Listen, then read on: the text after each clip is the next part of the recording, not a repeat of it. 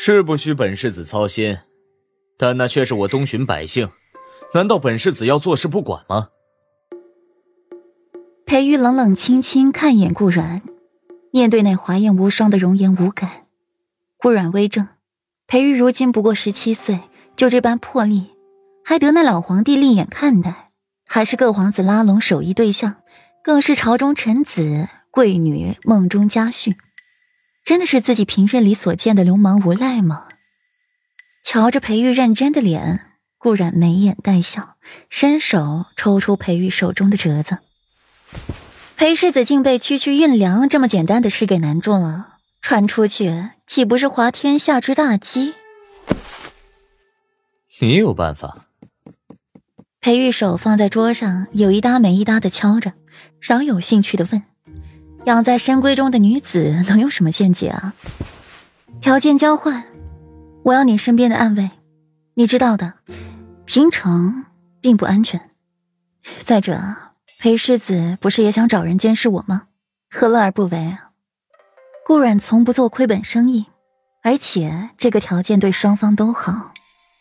见裴玉不做答应，只是冷笑看自己，顾阮红唇微扬，轻轻说出自己的办法。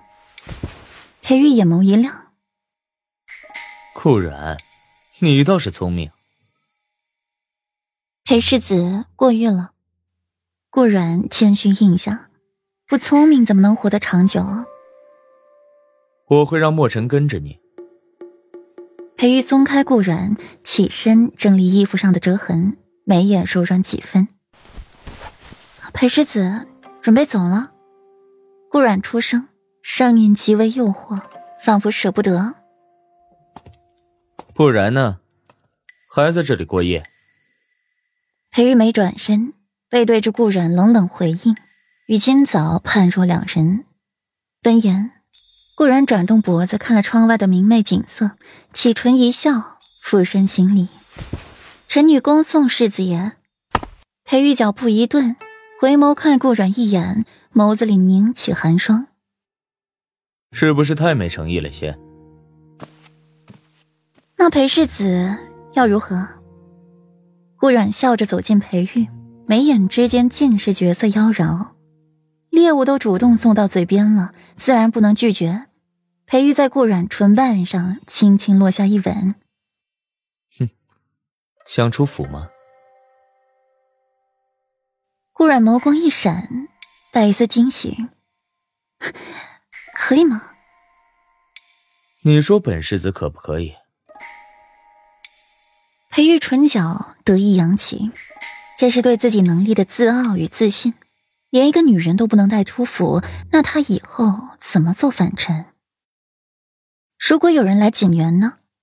顾冉笑着问。漂亮的凤眸潋滟多姿，闪着亮光，很美。裴玉轻松一笑，没有回答。这就是他自己的本事了，裴玉深不可测，这是顾阮给予他的评价。一刻钟后，锦园中有一粉衣少女慵慵懒懒地靠在贵妃榻上小憩，从头至尾完美无瑕，就连一根头发丝儿都是美到了极致。顾阮戴着面纱站在卖发簪的摊贩前，秀眉轻皱：“怎么，不喜欢？”裴玉清润好听的声音从身后传来，十分熟稔的揽着顾阮。不喜欢，世子爷带我出来就是看这些簪子的吗？未免太过小气了。顾阮放下一只清雅的桃花簪，嗔怪道：“那美人想去哪里？”裴玉勾唇一笑，他带女人出来，还没有谁敢嫌弃说不喜欢的。不过。既然是自己未来的世子妃，她该有的尊荣和宠爱，自己都会给她。我饿了，顾然摸摸自己的肚子，用行动表示自己真的饿了。裴玉沉眸，似是在分辨顾然话的真假，最后轻浅一笑，带着顾然去离这里最近的酒楼。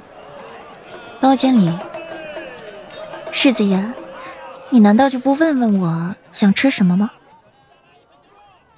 裴玉翻着菜单的手顿了一下，没理顾然，继续向店小二点菜。我可是很挑的。